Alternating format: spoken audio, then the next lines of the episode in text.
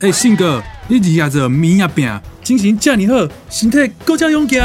迄是以前爱的啦，因为我每天拢啉一包新鲜低脂精，让阮囝当大人，新妇做过来，阿爸母营养补充，罗马是啉新鲜低脂精。这么好用哦，我嘛要买一盒去便宜看阿伯啊。台中多媒体推荐，小盒优惠价两千两百元，买大盒更划算哦。零四二二三九五二一三二二三九五二一三。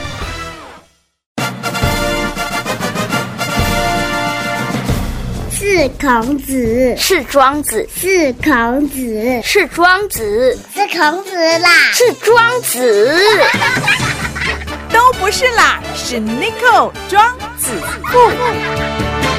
地区再造，台中起飞，子父有约。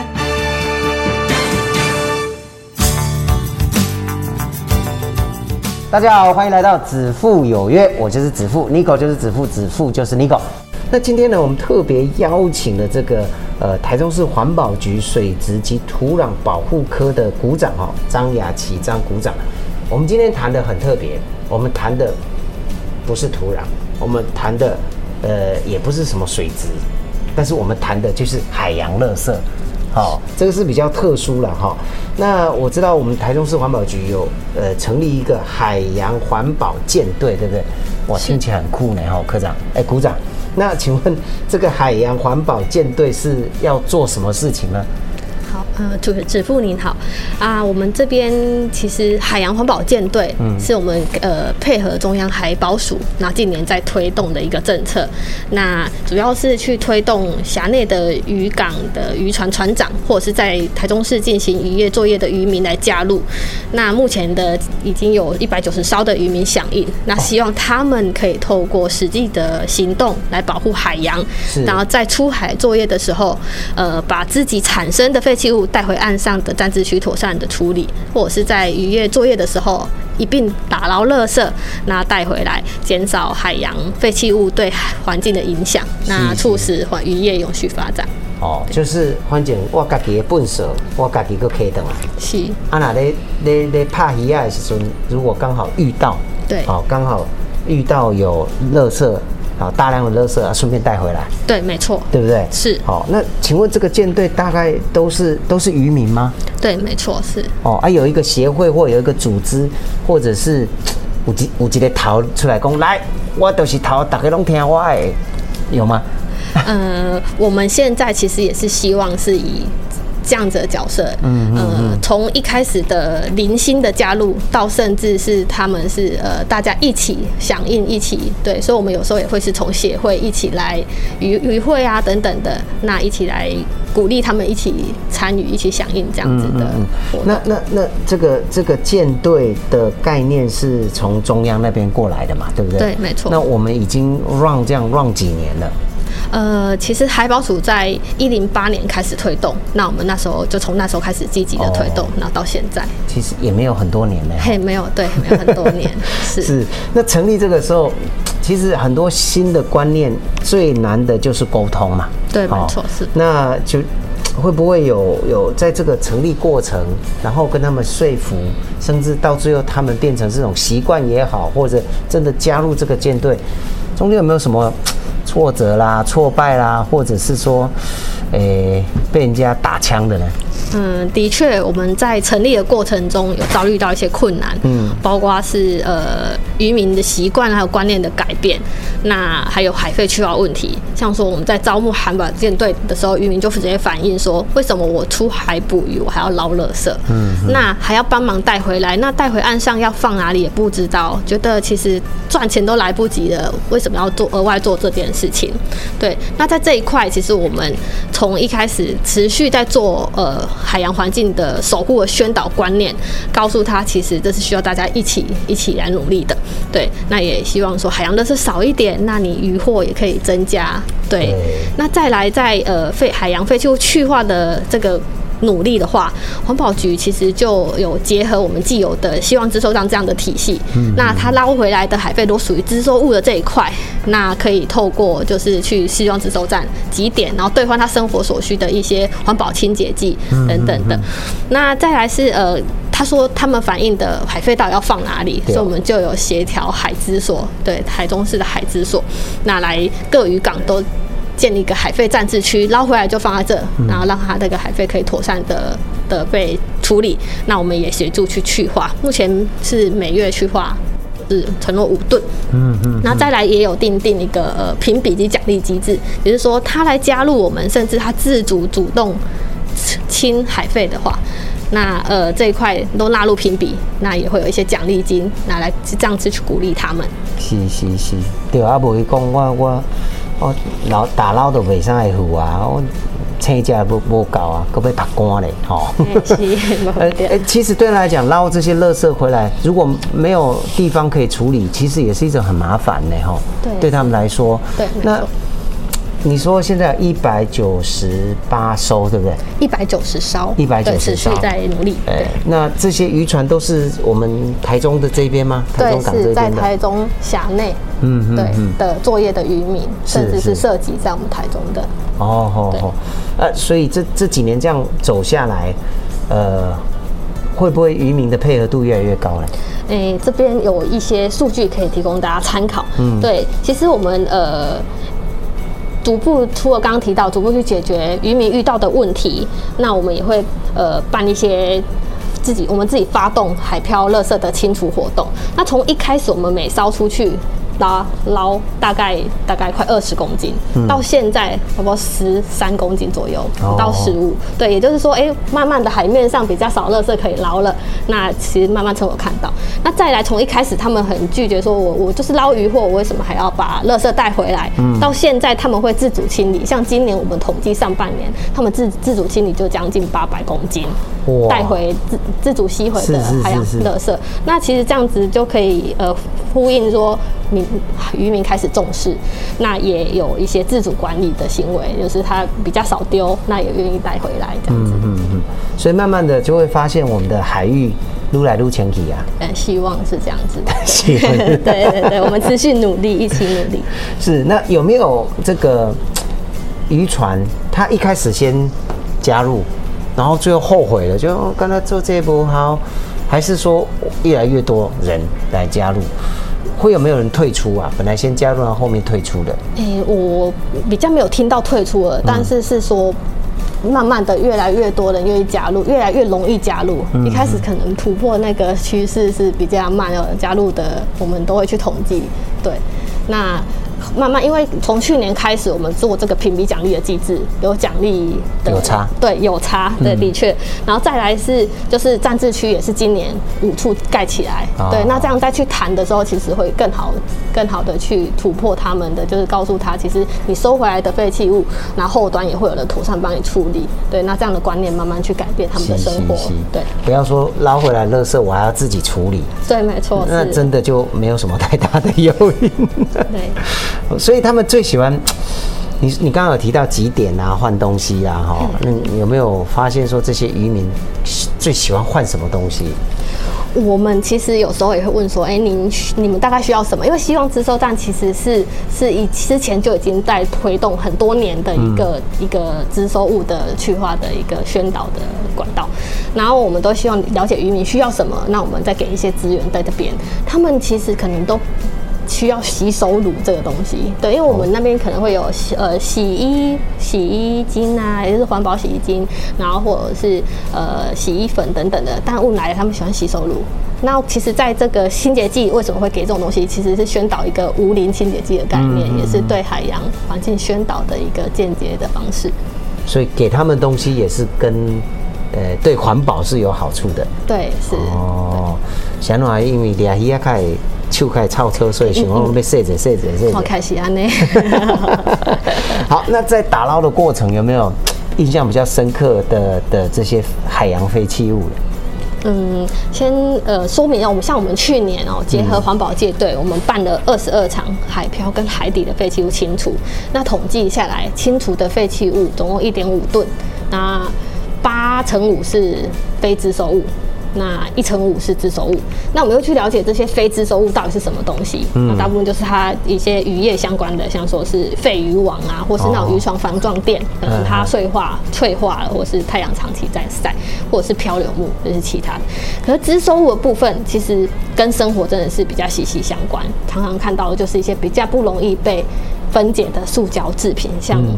呃，塑胶袋或是保特瓶等等的，对。那一其实我们跟这些渔民了解的过程中，诶，比较特别的是曾经打捞过棉被。一条棉被，这还蛮特别的。对，这其实是我们就是在办近海活动的时候，他们就直接看到海面上有一条棉被飘在飘在海面上，那当然就直接带带回来了。那在统计，因为我们其实每一次做完之后就会做分类的统计，然后当所有的工作人员都觉得相当的惊讶。其实这也呼应到前面我们提到的，很大部分的海洋废弃物都跟我们的陆地的生活有关。嗯，海洋垃圾大部分都是来自于陆地。对，那陆地上的废弃物为什么会跑到海洋？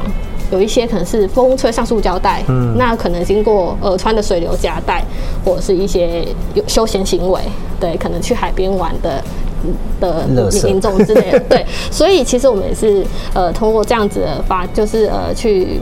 去希望民众不不要轻易把垃圾弃置，因为最后它最终的受体就是海洋，嗯，经过河川到海洋，那当然会影响海洋的生态，对，所以也是持续鼓励民众要落实源头减量，嗯嗯，对，棉被哦，棉被，特别 很难想象呢哦，对，又那么重，哎，怎么飘过去的呢？对呀，那一般打捞的话，其实当然有些很多塑胶制品会。哎，铺的饼垫嘛，哈，会浮在上面，那个比较容易打捞。有没有打捞底下出来上来是很多乱七八糟的垃圾呢？很多吧？很应该是说台中的海域比较特别，像说呃，垦丁。有一些就会有潜潜客下去，直接是海底废弃物清除。但是台中的海域比较不适合。我们曾经在去年也有请一些专业潜水有证照的，呃，试着在港区内，我们也不大敢有安全上的考量下去，能见度不好，不好，不到不到十看不到手指头的，其实会有安全上的疑虑。是对。那海底的一定会是一些比较覆网类的东西。那像今年我们的就是呃农业局这边啊。啊，还有渔会啊，海之所，其实他们一直在努力，也在推动这个，不管是渔网的实名制登录，或者是废渔网回收，嗯，然后也是有走兑换这样子，哎，拿废渔网来换多少钱等等的，其实各方面大家都在努力。是是，也都很希望，因为过去我们都是这些把旧矿为，比如说陆地上的啦，哦，然后什么进山活动啦，哦，然后这几年有一些近溪活动啦，对，可是近海活动就比较少，对不对？因为大家没有渔船啊，有有有没有协会自己租船然后去捞垃圾的？嗯，应该是说，呃，常看到的，因为我们生活中像您提到的这些活动都是呃比较常进溪或是什么进山、进山等等，但是其实海洋。在这地球上占了超过七成，对，甚至我们又是四面环海的国家，其实海洋保护对我们很重要，不管是它是会影响这个海洋环境的生产能力，或是间接影响人体的健康。对，那您刚提到说有没有人会去包船？其实我们现在是从渔船的就是这样近海的示范，然后带着他们去近海，到鼓励他们自己带回来。嗯嗯。对，然后到您说近海这一块，其实。诶，我觉得办活动这都是一个零星性的，但如果说习惯的养成，嗯，不丢了，然后对，然后跟民众有没有息息相关？我们刚回到刚提到的，它大部分的海洋垃圾都来自于陆地上，对，所以这也是有一大块的环保署的政策持续在推塑胶袋的限用政策，或者是禁用是内用禁用习惯这一块也是在。回馈最后，最后如果说，哎，前面源头尽量做好，间接也可以保护到海洋的环境。对，其实有时候像我们看到网络上一些照片，有没有哈？海洋垃圾的照片，有些看起来让人触目惊心。然后。像比如说海龟的鼻子有插一个吸管，好，对，不知道你有没有看过？那个还得过奖。好，然后最近呢，呃，比较严重的是什么？口罩。哦，全世界都一样，不是不是说只有台湾或者全世界都一样。现在海海底的垃圾比较多的是，反正是口罩，哦，那口罩又对，尤其是那个耳挂的这个部分，其实对鱼啊，对一些海洋生物的，其实伤害很大，对不对？是好、那这些废弃物对你这样长期，我们这这几年来，它对这个海洋的生态带来哪些伤害比较多呢？嗯，我们刚有提到的，就是说海洋中绝大部分的污染物是来自于陆地活动。嗯，对。那这些污染物对海洋的生物资源、人体的健康有很大的威胁。像刚刚主持人提到的，海龟鼻子卡着吸管。然后或者是误食塑胶的相片、影片，相信大家都有看过。那主要原因是因为海龟它没有味觉，它视力又不好，所以只要漂浮在水面上的东西，它都想要吃吃看。但是吃下去塑胶又没办法消化，对所以最后可能就因为身体衰弱，或是他胃被占满了饥饿，然后就死亡。然后或像也比较常看到，就像搁浅的鲸豚，嗯嗯，那解剖之后发现它肚子都是塑胶的废弃物，相信大家应该也都有看过这些东西，或是刚刚主任有提到说，呃，耳朵耳挂式的这种口罩，或者是像塑胶袋、渔网等等的，它缠绕在海洋生物的身上。那随着它的身体体型一直长高长大，但是塑胶它并不会延展到，所以最后可能把这个动物切断它的动脉，甚至勒死。所以呃，当然还有不仅是动物会被影响，无法移动的生物也有，像是珊瑚。可能受到垃圾或渔网覆盖，去影响它的生长，或者是破坏。那呃，然后刚其实，在前一阵子也有大家比较常听到的，就是塑胶为例，清洁用品像洗脸或是呃去角质有没有？嗯，对。那这些塑胶为例，经过冲刷之后进到水域或是海洋，却没有在办法在环境中自然的分解。所以环保署从一百零七年七月一号开始，它也有一个禁用，就是呃塑胶为例的制品，来避免说塑胶为例去透过食物链上的生物累积的放大作用，最后又反馈到人类的对对身上。对对对。因为有些照片也是黑类啥，大家很多人可能喜欢吃什么生蚝啦、蚌类啦，哈，结果一切开有没有？哦，里面都是塑胶微粒，有没有？一开始不知道，还以为说，哎呦，那个珍珠偶尔来对，哎，比较小颗的 比较小颗的珍珠，那也一次太多颗了吧？哈，对太其实如果我们不小心误食进去，其实对我们人类也是有伤害的。对，长期下都是有对人从生物上，最后还是回到人类。对，这个就叫因果论。啊，因果论，我们做了什么事情，它很有可能会再回到我们自己的身边了哈，甚至危害到我们自己的身体哦。那这样，呃，会会持续一直做这个事情吗？当然，嗯，其实近年来政府开始重视海洋的保育、海洋废弃物这些议题。刚刚提到的，中央在一百零八年成立海洋委员会，来扩大政府的行动政行行政政策来推动。那一零九年，行政院也推动向海致敬的这样政策，来一起推动海废的清理、去化处理、海废再利用与回收、海洋环境教育，还有民众共同参与净滩，或者是煤和企业认养净滩。那我们是希望，就是政府也是希望借由公司共同的参与来产生对海洋废弃物议题的重视。然后响应减塑生活。那民众如果在生活中减少使用一次性的塑胶废弃物，就一些一些塑胶制品啊，那到最后就会减少一些塑胶的垃圾产生嘛。嗯，对，所以从限塑、减塑、无塑，甚至是就是生活中的源头减量，对这一块都是持续在努力的。是，所以刚刚特别提到说，其实海面上的那些废弃物都是陆地上丢出去的哈，到丢出去的哦，所以才造成那个。那其实这几年下来，我们看到说一百零八年开始，那刚开始的时候会不会想说，哎，有垃圾，但是没有想到说垃圾的量，一开始没有想到垃圾量，海洋垃圾量其实还是蛮多的哦。嗯，应该是说从刚提到海龟或是鲸豚等等的一些生物案件，这当然是一个其中一个缘由。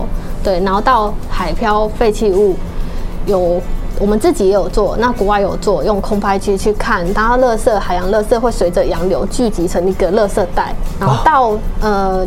前阵子大家可能有国外有一些海洋垃圾桶的的发想，是然后到最近国内也有什么呃，像海委会它有跟学术单位合作，然后叫战斗机，他们可能研发一个放在海域上的，它可以把热海洋垃圾滚进来。到今年我们其实也有跟海保署争取预算，然后是呃别的县市没有的，嗯，那我们争取到两台海洋垃圾桶。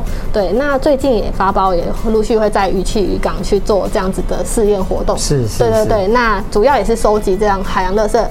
前端的源头减量要做，那后端的海洋垃圾，我们持续的努力的去清除清理，前端就是改变我们的习惯，后端去弥补万一。已经造成对对对对对对，啊，所以呢，听起来都非常非常的有趣。所以在整个这个，你你说这个什么战斗机，就是海洋垃圾机嘛，哈，海洋垃圾桶。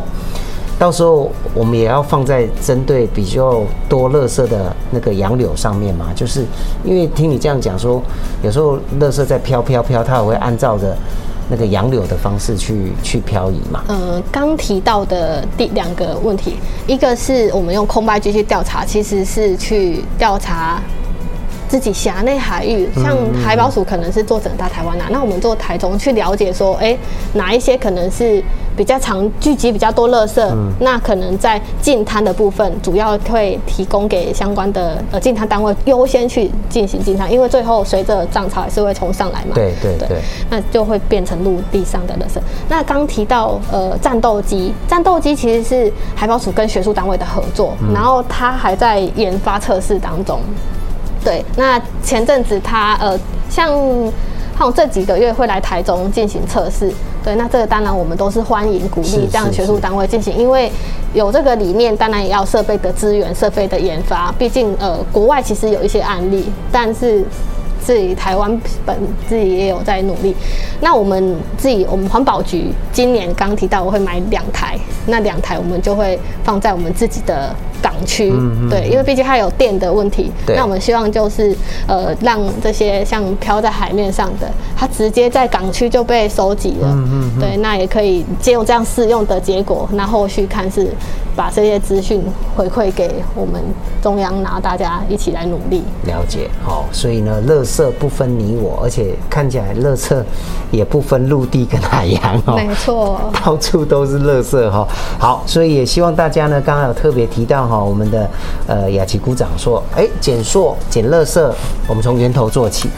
然后后面我们赶快做一些补救哦，那这样子呢，不管是呃我们的环境卫生，其实不是只有陆地上哦，其实海面上也很重要，因为海占了我们整个地球的百分之七十五左右吧，对，差不多哈，七十一。七十哈左右哈，所以呢，海洋保保育跟海洋的保护也非常非常重要哈。好，那今天再次谢谢我们水质及土壤呃土壤哈保护科的张雅琪张股长来跟我们讲什么叫做海洋。环保舰队听起来就是很酷的一个一个一个活动哈，呃，也是一个嗯，应该这样怎么讲？一个科目吗？也不是，一个团体，一个 team。近海团体、近海联盟。对对对，是哦，近海就是干净的近哈，对近海联盟、近海团体，希望这个舰队可以把我们的海洋的环境保护做得更好。好，那今天再次谢谢我们张雅琪张股长，谢谢，谢谢子富，谢谢。